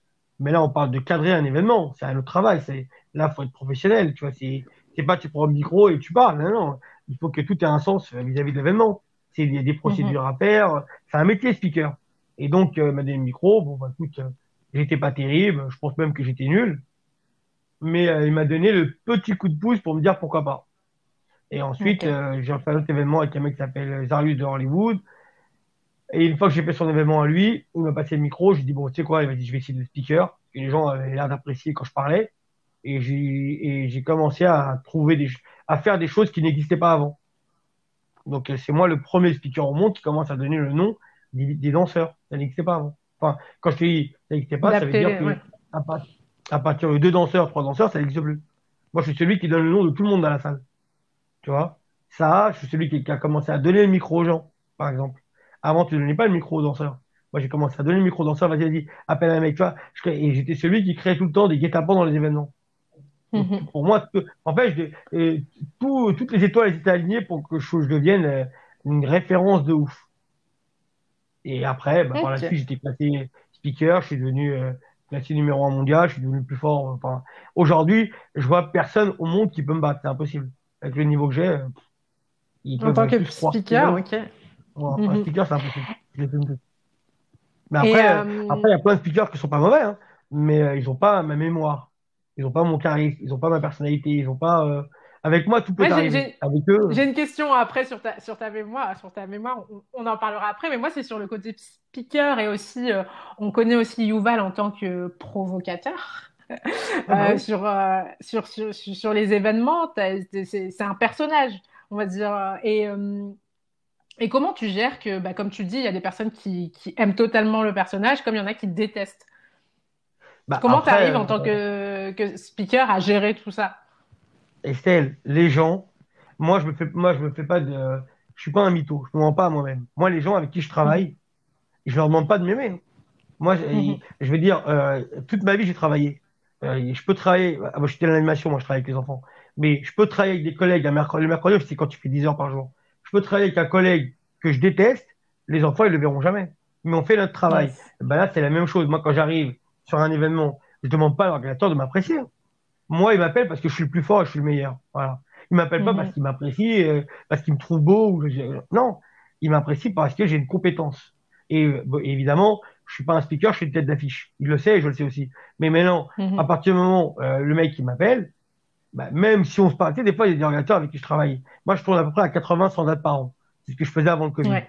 Eh ben, j'ai envie de te dire, euh, il y a des organisateurs où on s'est parlé qu'une fois au téléphone et on s'est vu six mois le jour de leur événement. Mais est-ce qu'on a besoin de se parler plus? Ben non, en vrai. Sauf s'ils ont, sauf s'ils veulent développer une amitié avec moi. Ça prendra un peu de temps, mais il n'y a pas de raison que ça se fasse pas, parce que moi, je suis pas, je suis pas une sale race, hein. je suis pas, je suis pas un mec qui snob les gens. Donc moi, je parle avec tout le monde. Mais ce que je veux dire par là, c'est que c'est des gens qui ont changé avec moi. Moi, j'ai pas changé, hein. Je suis resté la même personne que j'étais avant, sauf que les gens ont, ont commencé à voir que j'existais. Tu vois? Parce que j'ai fait plus de bruit que tout le monde. Tu vois? Mhm. Donc, euh, parce que j'ai eu Benji à l'époque, euh, tu as connu aussi l'histoire de Benji, certainement, Yes. et aussi euh, parce qu'il y a eu le 1000%, qu'à un moment donné, j'ai trusté tout le game, tu vois? À un moment donné, en Mhm. France, personne pouvait regarder des vidéos sans passer par 1000%.com.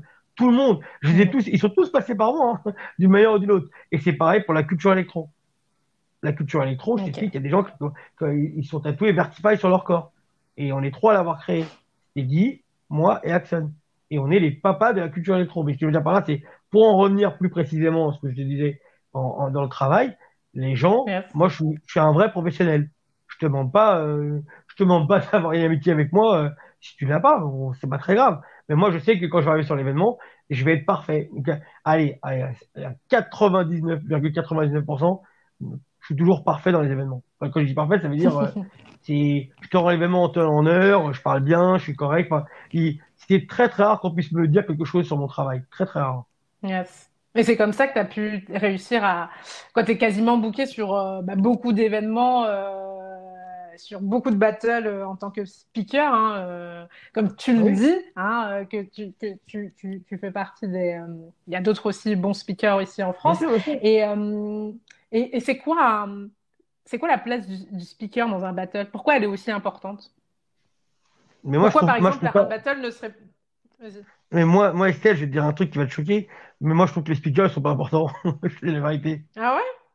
Non, moi je pense que quand je parle aux danseurs, c'est Yuval l'activiste qui leur parle et pas le speaker. Ok. C'est comme ça que je vois les choses. Moi je trouve qu'un speaker, euh, c'est quelqu'un qui va tenir un événement mais il faut pas qu'il pense qu'il est important, parce que tu as des speakers, demain ils pensent qu'ils sont importants, euh, et un, un jour euh, il dit la phrase de trop, t'as un, t'as un danseur qui est pas content, il va lui mettre une bite dans la bouche, il va faire comment l'autre, si c'est si c'est pas dansé? Tu vois ce que je veux dire? Mhm. Alors que moi, Mais...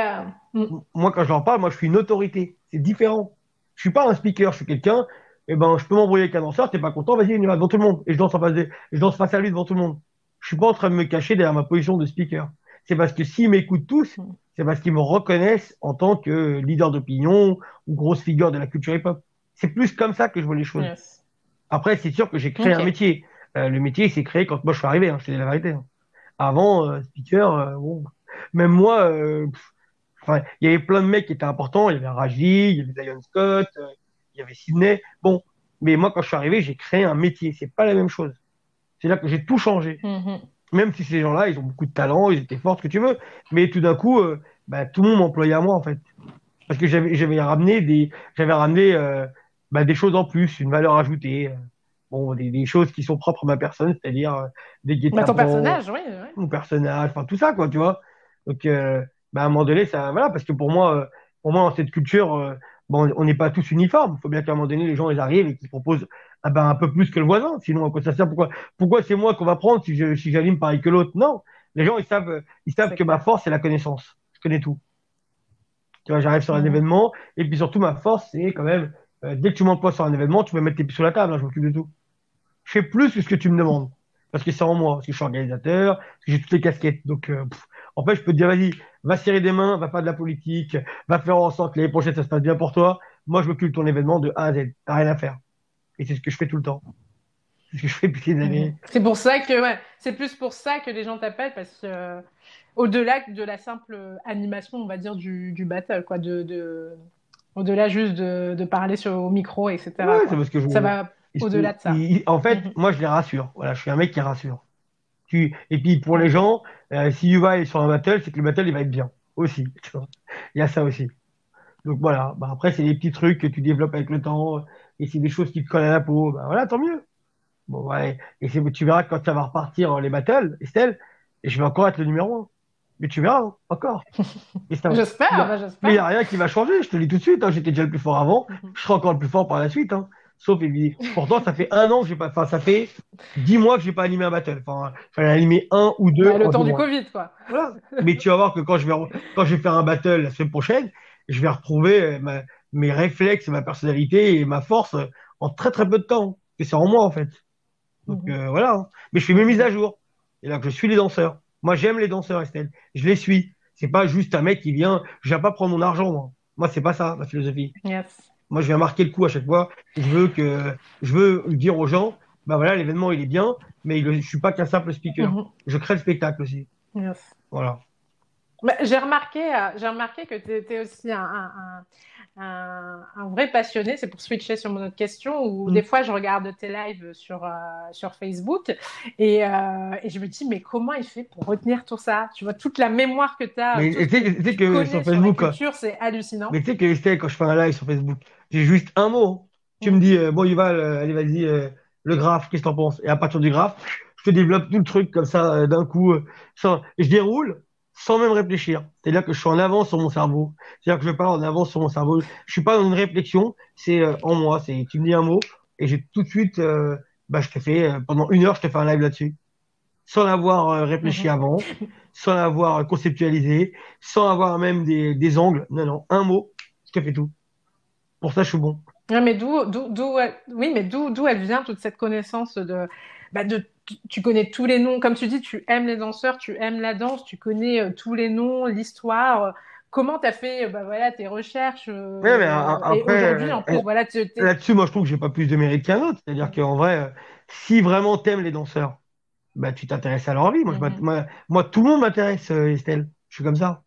Tout le monde Bon, j'aime les polémiques aussi. Hein. J'aime bien savoir qui couche avec qui, hein, c'est une vérité. Mais, mais, euh, Oui, ça, je sais. Non, mais moi, je dis la vérité. Mais, euh, mais je me, mais je me mens pas moi-même. Je, je suis une maquerelle comme plein d'autres. Je te fais pas genre les mecs, non, non, moi je suis un sage, je suis au-dessus de tout ça, non, non, moi j'aime bien les stories.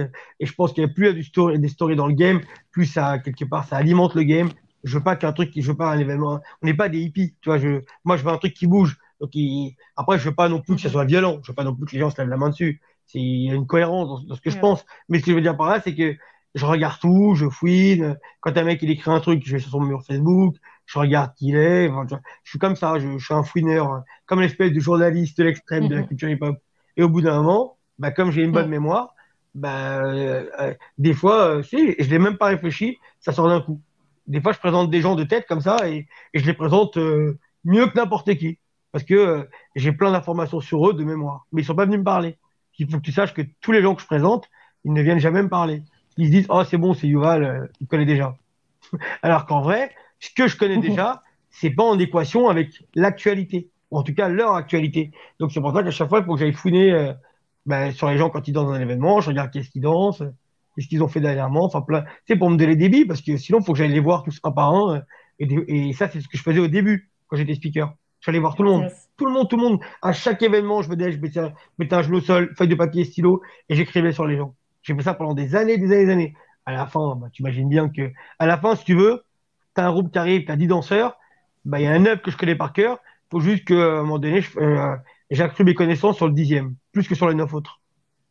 Que les autres, ils font partie Mhm. de, ils sont dans mon ADN. Enfin, ça y est, je les connais, je, je sais qui ils sont. Mais bon, mais par contre, il faut tout le temps, mais je veux pas écrire sur eux comme si j'avais un carnet avec des notes sur eux. Parce que j'ai, je veux pas être un flemmard. Moi, je veux tout le temps, quand j'arrive, je veux pouvoir euh, émoustiller ma mémoire et faire en sorte, à un moment donné, euh, de tout le temps aller chercher euh, vers ces gens-là. Je veux pas me dire, bon, c'est bon, je connais ça, ça, c'est bon, je m'en sors. Non, moi, je veux pas être comme ça. Moi, je suis un vrai professionnel. C'est, je, je pars de zéro à chaque fois sur une personne. Et je le présente jamais de la même manière, la personne. Je change toujours mes mots. Même si je le présente dix fois, dix fois, c'est dix présentations différentes. Tout le temps. C'est un mhm. vrai pro. Pour ça que les gens m'appellent. Ils savent que moi, je suis, je rigole pas. Pour moi, c'est un métier, quoi. Yes. Non, c'est, c'est, intéressant de découvrir, euh, bah voilà, ta passion et comment, bah oui, de, découvrir et de t'informer, euh, de fouiner euh, sur, dans tous les sens du terme, hein, sur, sur la danse et, sur l'actualité des danseurs. Et, mhm. et aujourd'hui, j'ai cru comprendre que tu es aussi consultant. Bah, pour des marques, pour des organisations. comment en fait bah, comment après les institutions, les marques et tout, elles t'ont approché, que t'es passé, on va dire, du milieu underground à, à un autre milieu pour vraiment bah, euh, diffuser euh, la culture? Yes. Estelle, je suis dans tous les événements, Estelle. Tous les prochains gros événements, euh, c'est ma voix. Moi, je suis la voix, je suis une voix du hip-hop. C'est-à-dire, t'imagines que ça fait 17 ans que je dis. Ça veut dire que les mm-hmm. jeunes, t'imagines, ça fait presque deux générations, deux décennies que les jeunes, ils ont grandi avec ma voix. C'est clair. Ma voix, mes phrases, ma personnalité, mes lives. T'imagines? Ils, ils, peuvent ne pas m'apprécier, mais au bout d'un moment, ils sont séduits par ce que je suis. Qu'ils le veuillent ou pas. Ils peuvent monter, ils peuvent descendre. Même les gens qui m'aiment pas, ils veulent quand même aller sur mon Facebook pour, pour suivre ce que je vais écrire. Parce qu'au bout d'un moment, tu sais la place que tu as. Moi, moi, que, moi, je suis pas quelqu'un qui veut le pouvoir. Attends, je m'en fous du pouvoir. Mhm. Moi, ce que je veux, c'est faire autorité et être respecté par les gens. Et je sais que d'une génération à l'autre, le respect, il se perd parce que les jeunes qui arrivent, il faut pas leur devoir. Ils vont pas apprendre ton histoire, ils écrivent la leur. Donc, ça veut dire qu'il faut constamment montrer que tu fais partie du paysage. Pour ça, bah, il faut, je veux dire, les coups d'éclat que tu as fait en 2019, euh, euh, enfin, moi, la philosophie, c'est cartonner en 2020 pour travailler en 2021. Donc, tu imagines bien que mhm. tous les jeunes qui arrivent dans cette culture, bah, à un moment donné, ils te voient, ils, voient, ils peuvent te trouver un petit peu, euh, il y a une grande gueule celui-là pour qu'il se prend et tout ce que tu veux. Bien sûr qu'il y a plein de gens qui se posent plein de questions, mais au bout d'un moment, quand ils me voient ah, là-bas, là-bas, là-bas, là-bas, au bout d'un moment, ils se posent la vraie question. Ils disent, en fait, mais c'est qui, lui, en vrai Tu vois? Et au bout d'un mhm. moment, ils sont obligés de dire, ah ouais, quand même, il est là depuis longtemps, euh, c'est une vraie personnalité, euh, euh, c'est pas, c'est pas un mytho. Voilà. Moi, je, moi, moi, ça me dérange pas d'avoir des, des, débats avec les gens qui vont me dire, mais non, mais pour moi, t'as rien fait, ce que tu veux, quoi. Moi, je, je, je débat avec n'importe qui. Je connais mon histoire. Tu vois? Mais il y a toujours des gens qui vont faire du révisionnisme parce qu'ils vont se dire, mais non, mais il n'est pas aussi important que ça, ou c'est un mytho, ou c'est un mauvais speaker. Les gens, ils peuvent penser ce qu'ils veulent. Mais à un moment donné, le travail, le travail, il est, enfin, le travail, les années, euh, les lives, ce que tu veux, tu sens que le mec, il contrôle, il, contrôle son univers. Tu vois bien quand je fais des lives, tu vois bien que j'ai besoin de personne. Ben oui, t'es assis et tu parles et tout. Ouais, voilà. Eh, j'ai besoin de personne. Tu, tu me changes de sujet, je peux en partir une heure sur le sujet que tu vas me donner. Parce qu'on est des passionnés. Yes. Ok. Euh, c'est comme ça que je vois les choses. Mm. Et oui, mais oui, mais pour, euh, pour répondre à ma question, quoi, tu, tu es, consultant aussi. Euh, ah oui, pour... Bah oui, pour répondre à ma question. ah ouais, je, es consultant aussi pour. Bah, je, suis consultant aussi pour Red Bull, mais, mais c'est parce qu'au bout d'un moment, on devient des, on, devient des visages, on devient des visages importants de cette culture au niveau de la danse. Yes. je veux dire, à un moment donné, nos réputations, malgré nous, euh, elles nous dépassent. Moi, un mec, un, mec qui fait un reportage sur la danse, s'il est intelligent, il m'appellera à moi parce que je suis une plus-value pour lui. S'il est intelligent, c'est ce que moi j'aurais fait, je me serais appelé moi-même. Parce que je suis un bon client pour lui. Non, mais c'est vrai. Mais, mais ce que je veux dire par là, c'est qu'au bout d'un moment, on prend des places dans la culture hip-hop en fonction aussi de. de, de, enfin, c'est pas le tout de dire que tu es important. Tout le monde peut dire qu'il est important et tout le monde a le droit de le dire moi, ça me dérange pas. Moi, les gens qui ont de l'ego dans la culture hip-hop, ça me dérange pas si c'est une culture d'égocentrique et c'est une culture. Ils sont artistes avant tout. Donc, ils ont le droit de se vanter. Ça. Ils peuvent me dire, moi, il y a tous les, toute nouvelle génération, elle peut me dire qu'ils sont meilleurs speakers que moi, meilleurs organisateurs. Ça me dérange pas, en fait. Parce que moi, je suis un compétiteur. Donc, je suis, je suis pas en train de me dire, oh, mais ça, c'est pas ce qu'ils Non, non, non. Moi, j'arrive à comprendre que la génération qui arrive, euh, elle pousse du coude pour dire, hey, papy, t'es sympa, mais euh, peut-être qu'à un moment donné, tu devrais passer le relais, tu vois c'est un, autre tour, à nous de courir, tu vois. C'est à nous, à un moment donné, de continuer cette course. Mais moi, je suis encore capable de pouvoir courir encore pendant 10 ans. Pourquoi je vais leur rétrocéder ma place? Non, je vais les accompagner, je vais les aider sur d'autres, d'autres, on va dire, euh, d'autres rails, on va dire comme ça, des, rails, des chemins ou ce que tu as envie. Mais je vais pas, je vais pas leur donner, je vais pas leur apprendre à devenir moi ou leur apprendre à prendre ma place. Je suis pas un couillon à ce point. J'ai pas construit tout ça euh, pour à un moment donné euh, passer en, en seconde, troisième, quatrième, et en bout d'un moment, même peut être intéressant pour qui que ce soit. Donc, je conserve ce que je fais, je l'améliore, je construis de nouvelles choses, je sais renaître. Comme pendant le Covid, j'écris un livre, un livre sur l'histoire, c'est-à-dire que je parle de, de l'histoire euh, de la traite, en, euh, la traite, euh, la traite atlantique, la traite occidentale, la traite des gruyères, c'est le mot que je ne vais pas dire en fait. Bref, mais ça pour parler de l'arrivée de l'homme noir sur le sol de l'Amérique. Et ensuite, bah, comment le hip-hop, l'homme noir, tout ça, comment tout ça, ça s'est construit? Donc, je c'est un vrai livre d'histoire. Ok, j'allais te poser la question parce que tu disais que tu écrivais sur les danseurs, etc. Tu, t'informais sur les danseurs et je me suis dit, mais est-ce qu'un jour, comme tu as plein d'informations, tu, tu, retiens tout, tu sais beaucoup de choses sur l'histoire, est-ce que tu vas écrire un livre? Et là, tu m'as donné la réponse. Donc, j'ai hâte de, de, savoir quand est-ce qu'il va sortir. Ça s'appelle Streetbook. Euh... Streetbook 1. Après, je vais peut-être écrire le Streetbook. J'attends de voir comment le 1 il va fonctionner. Parce que moi, c'est pas un livre, je parle de l'argent dessus. Moi, je vais écrire un livre d'histoire parce que je suis prof d'histoire au CFD de Sergi.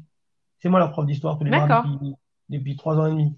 Donc, euh, à un moment donné, pour avoir le crédit, c'est parce que c'est des nouveaux métiers du hip-hop. Tu vois en fait, dans le hip-hop, tout d'un coup, il y a des nouveaux métiers qui arrivent. Je sais pas, organisateur, donc il n'était pas avant. Je veux dire, speaker, DJ, euh, jury. les mecs, c'est leur métier maintenant. Tous les, toutes les semaines, ils jugent des battles, ils gagnent leur vie comme ça. C'est l'économie qui est souterraine, mais en vrai, euh, ça met du beurre dans les épinards, tu vois, entre guillemets. Ah bah ben là, c'est même Il y a des nouveaux métiers qui arrivent comme consultant. Tu m'as dit tout à l'heure, consultant pour les grandes marques, euh, mhm. par, rapport, euh, par rapport aux cultures urbaines. Aux cultures urbaines, ou hip-hop, tu peux, tu peux employer le, mot que tu as envie. Et ce que je veux dire par là, c'est que c'est des choses, bah avant, euh, eux, ils nous voyaient comme les Noirs et les Arabes du quartier, tu vois. C'est ça. aujourd'hui. Non, mais c'est vrai. Aujourd'hui, on devient un citoyen, deux responsables, trois, ben, on sera toujours des Noirs et des Arabes.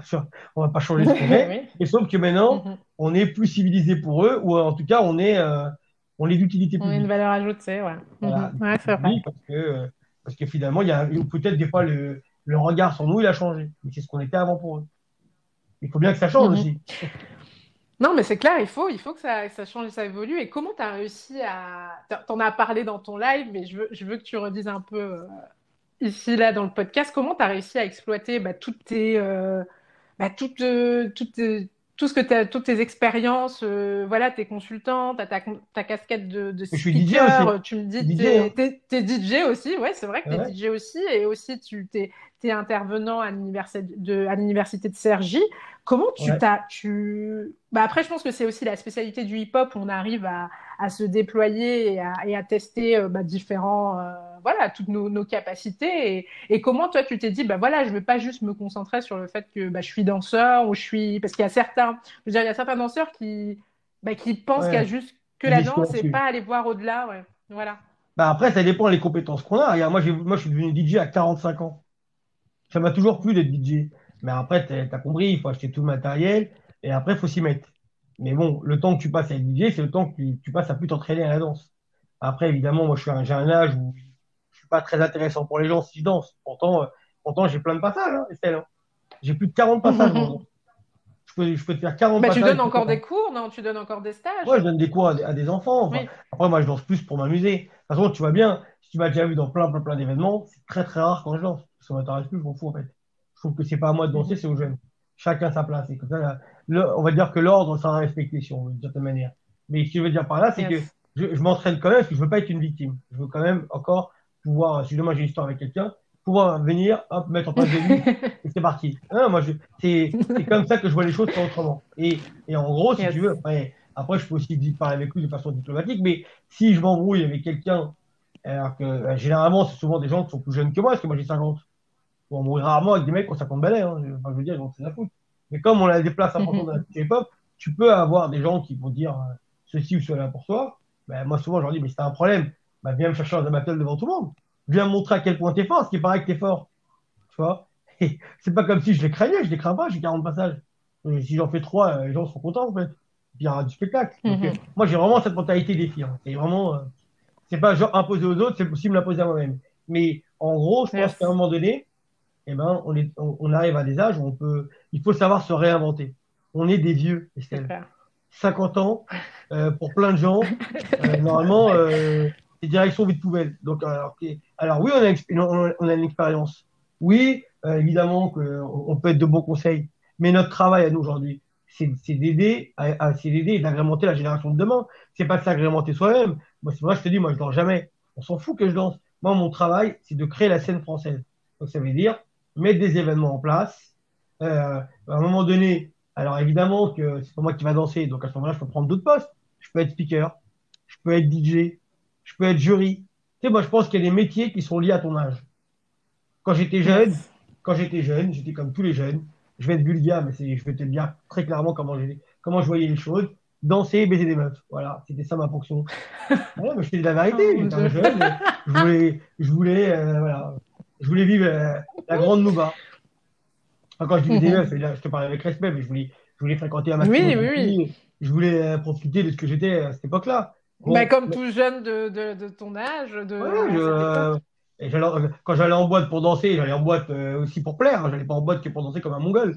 Et à un moment donné, je savais le pouvoir que j'avais sur les gens que je dansais. Mais ce que je veux dire, c'est que ça, c'était, je veux dire, à chaque âge, les choses évoluent.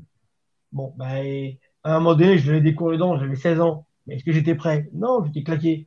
Par contre, ben, à un moment donné, j'avais un âge, j'avais la maturité, j'avais le lexique, j'avais le vocabulaire, j'avais l'historique, j'avais, plus d'informations et j'avais plus, j'étais beaucoup plus en place pour pouvoir enseigner. Bah, c'est parce que je pense qu'à un moment donné, il y a des âges pour certains métiers. Je veux dire, demain, tu as 20 ans, tu vas être speaker. Pour moi, tu as raté ta vie. Hein. Non, excuse-moi. Va plutôt danser, va voyager, va faire des trucs de jeunes. mais speaker, c'est pour les mhm. vieux. D'ailleurs, la plupart des speakers, ils sont vieux, en règle générale. Jury, tu as 20 ans, tu veux être juge. Excuse-moi, je suis pas d'accord avec toi. Va plutôt danser, va faire, va écrire ton histoire, va, va taper des gens, va faire en sorte qu'on se rappelle toi, l'utam aeternam. Et après, tu seras jury. Et le jury, c'est aussi pour les vieux pour moi, tu vois. Même si des fois, on peut mettre des gens un peu moins vieux pour essayer d'avoir une concordance sur la, sur la vision. Mais en vrai, bah, mhm. tu vois, ce que je veux dire, c'est que je pense qu'à un moment donné, dans, dans le hip-hop, il y a des métiers qui sont plus alloués à des gens en fonction d'un timing. Et puis, c'est, tu, sens qu'à un moment donné, ta place, elle est plus dans cette direction-là que dans une autre. Sinon, à ce moment-là, moi, j'arrive dans les battles, et puis, euh, moi aussi, je participe aux qualifications, je fais encore les battles. Mais bon, vas-y, à 50 balais, Peter Pan, euh, mec qui veut toujours croire qu'il est là. Non, place aux jeunes. c'est la vérité. Moi, j'arrive, j'ai pas besoin d'essayer de prendre leur place, puisque j'essaye justement de construire des nouvelles places pour des gens de ma génération. Les gens de ma génération, ils peuvent être photographes dans les battles.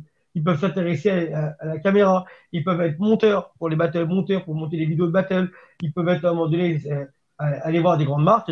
C'est 20 ans, 30 ans que je suis dedans. Je peux vous conseiller il y a plein de nouveaux métiers. moi, je suis prof d'histoire. Tu penses que si tu arrivé à la classe, j'aurais 20 ans, j'aurais 20 ans, tu crois qu'ils m'auraient écouté, les, jeunes en face de moi Non. J'arrive, j'ai 50 ans, déjà, c'est pas la même chose. Tout de suite, le mhm. rapport avec eux, il est complètement différent. Bon, en plus, je suis Yuval, donc tu peux bien imaginer. Tu penses bien qu'ils savent, exactement qui je suis. Donc, le respect, il, il, il, y a même plus de niveau. Tu as compris que, voilà, tout de suite, c'est vrai que je te parle d'autorité depuis le début. Parce que je sais la place que j'ai je, connais ma place, mais cette place-là, chaque année, il faut que tu te battes pour, le, pour la garder. Ou alors pour, la faire évoluer.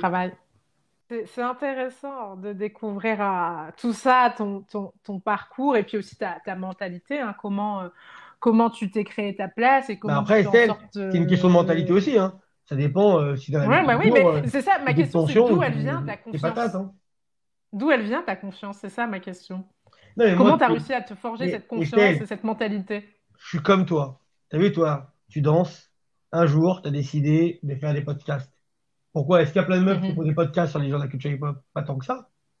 Je suis même pas sûr, non, vrai. Il doit y en avoir une ou deux, peut-être, je suppose, que j'ai pas vérifié vraiment. Tu n'es pas obligé de le faire. Oui, oui, Tu prends du temps, tu appelles les gens, tu, tu vois ce que je veux dire? Tout ce travail-là, ben, à un moment donné, ça te donne une plus-value par rapport à toutes les autres meufs qui dansent. C'est là qu'à un moment donné, je pense que au lieu de courir 47e à la fois, il faut aller courir celui qu'on peut attraper. Et moi, il y a des choses que j'aurais pu faire pour essayer de tester, mais je sais que c'est pas fait pour moi. Je sais en mon âme et conscience que je le fais, mais c'est une perte de temps. C'est bien, voilà, pour la galerie, c'est sympa, mais euh, ça me, ça me fait pas kiffer plus que ça en vrai. Tu vois? Alors que là, tout ce que je fais, prof d'histoire, j'adore. Danser, j'aime bien. Je vais pas te dire que j'adore danser comme avant. Hein. Ça m'est un peu passé. Mm-hmm. DJ, j'adore. Euh, créer des événements, j'adore. Être speaker, j'aime un peu moins. ça fait 17 ans que je le fais, donc euh, mhm. ça me touche moins. Jury, ça me saoule, mais euh, si, si euh, tu peux être payé pour le faire, bah, pourquoi je ne le ferais pas? J'ai le droit, j'ai, j'ai le droit de monter comme plein d'autres. Je sais pas, tu vois, il y, a des écrire un livre, ça me saoule. Tu vois, faire des lives, j'aime bien. Donc tu vois, à un moment donné, il faut se trouver. On peut mhm. pas, on peut pas à un moment donné cumuler que les trucs euh, genre t'aimes tout, genre le mytho il aime tout. Ben non. Et des, des fois t'as des périodes, des fois tu te dis non mais vas-y là je, me remets à la danse et tu te rentraînes et tu retrouves un peu cette foule, ce truc. Mais pour combien de temps? Et je te dis mhm. moi j'ai 40 passages Estelle. Tu te rends compte Et je les connais tous par cœur, les, uns derrière les autres. Sauf que euh, ça me traverse même pas l'esprit de danser devant les gens. Je m'en fous complètement. Je veux juste me défendre le jour où ça me tombe dessus. Voilà, pour moi c'est le plus important, c'est de ne pas être une victime de la culture, pas être quelqu'un, pas laisser quelqu'un croire qu'à un moment donné pour un marcher sur la tête. Quoi, 38 euh, ans que t'es dedans, 39 ans maintenant en 2021, mhm. et genre euh, un mec qui va venir comme ça, il va te mettre à la menthe devant tout le monde, et tu vas te dire non mais moi j'ai 50 ans, moi je danse pas, non, non, je te baisse devant tout le monde, quand tu veux où tu veux. Moi il n'y a, a, pas de, et là-dessus mon, cerveau à moi il est reptilien, il n'y a pas de, hop direct, je fonce. J'ai, ce, pour moi, tu vois, le pouvoir, enfin, je dis pouvoir, les gens, ils te respectent à partir du moment où tu as la crinière du lion. Moi, je l'ai la crinière du lion et je vais la garder longtemps. Mm-hmm. Parce que je connais ma personnalité. Regarde, un truc tout con. Je suis DJ. J'ai créé un SoundCloud il y a deux mois. J'ai déjà posté 350 musiques, euh, je vais te l'envoyer. C'est moi qui les ai toutes remixées. Mm-hmm. Toutes. Je sors cinq musiques par jour. Cinq. Tous les jours. J'arrive à sortir après, euh, hier j'en ai sorti trois mais j'arrive à sortir. Euh, mhm. Là, j'en ai fait deux avant que tu m'appelles, il m'en reste trois à faire. Mais j'arrive à sortir cinq nouvelles musiques tous les jours. 350 musiques qui se furent sur le SoundCloud, deux mois qu'il est ouvert. Je l'avais peut-être créé avant, mais ça fait seulement deux mois que j'ai commencé à poster des musiques. Il y en a 350. Si, quand je regarde la plupart des mecs qui sont, qui sont, parce que je suis pas le meilleur de la musique. Moi, je, suis juste bon pour remixer. Mais ça prend du temps. Mhm. Choisir la musique, choisir la batterie, euh, trouver, euh, trouver comment tu vas le BPM, enfin, euh, la, version que tu as envie de donner. Enfin, il y a plein de choses qui font que. Mais c'est pour dire, moi, je suis pareil dans tout ce que je fais. Je suis toujours euh, prolifique, toujours à fond. C'est vrai que je te parlais de mentalité et de personnalité. En vrai. C'est ça. T'as bien vu. J'ai même pas besoin de, toi pour parler.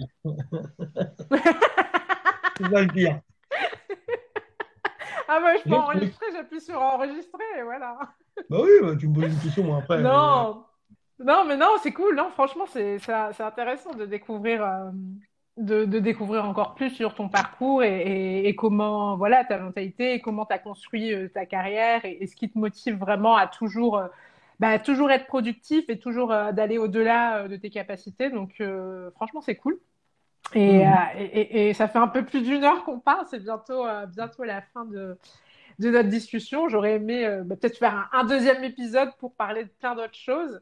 Mais en tout cas, euh, en tout cas, ça m'a fait super plaisir d'échanger avec toi. Mais euh, qu'est-ce que je voulais dire euh, Où est-ce qu'on peut te suivre sur les, réseaux sociaux? Ça, c'est pour les gens qui ont écouté et qui veulent suivre ah, ton travail. Ben, mon Facebook, c'est Yuval Itergan. Et mon, post, mon, mon SoundCloud, c'est DJ Elegance. Elle, elle est comme Los Angeles, L.A et, et comme, le, comme elle est, quoi. Et G majuscule A-N-C-E. DJ Elegance. Ok. Ok, bah, j'irai écouter. Hein, Celui de mon livre qui sort bientôt. Et là, j'ai fait aussi, euh, j'ai fait aussi, tiens, euh, le, la préface du livre de la scène, enfin la scène de Thomas et de David, excusez-moi, qui s'appelle euh, mhm. Danse hip hop de l'école aux associations. C'est un putain de beau livre. Hein. Il est super bien fait. Moi, j'ai fait la préface, on m'a donné cet honneur. J'ai fait la préface, c'est une belle fierté pour moi. Et je suis sur le projet en ce moment, été 2024 avec la scène. Pour le livre Streetbook, j'ai hâte, euh, bah, hâte de, vrai tu vas kiffer, hein. voir. Et, et, ouais, de découvrir encore plus sur la culture. Je pense que c'est important de, de, laisser des traces et de raconter. De toute façon, il n'y a, que les personnes qui vivent la culture qui peuvent mieux, qui peuvent mieux la raconter. Il faut la vivre. Et bon, en tout cas, euh, merci, merci, pour tout aussi. Merci à tous d'avoir écouté l'épisode. Si le contenu vous a plu, n'hésitez pas à nous suivre sur Instagram at InsideCypher ou encore à nous mettre 5 étoiles sur Spotify et Apple Podcast. Ça nous fait grave plaisir et ça nous fait remonter dans le classement surtout. Si vous souhaitez collaborer avec nous, vous pouvez nous contacter directement en message privé sur Instagram ou nous envoyer un mail at insidecipher@gmail.com. À bientôt!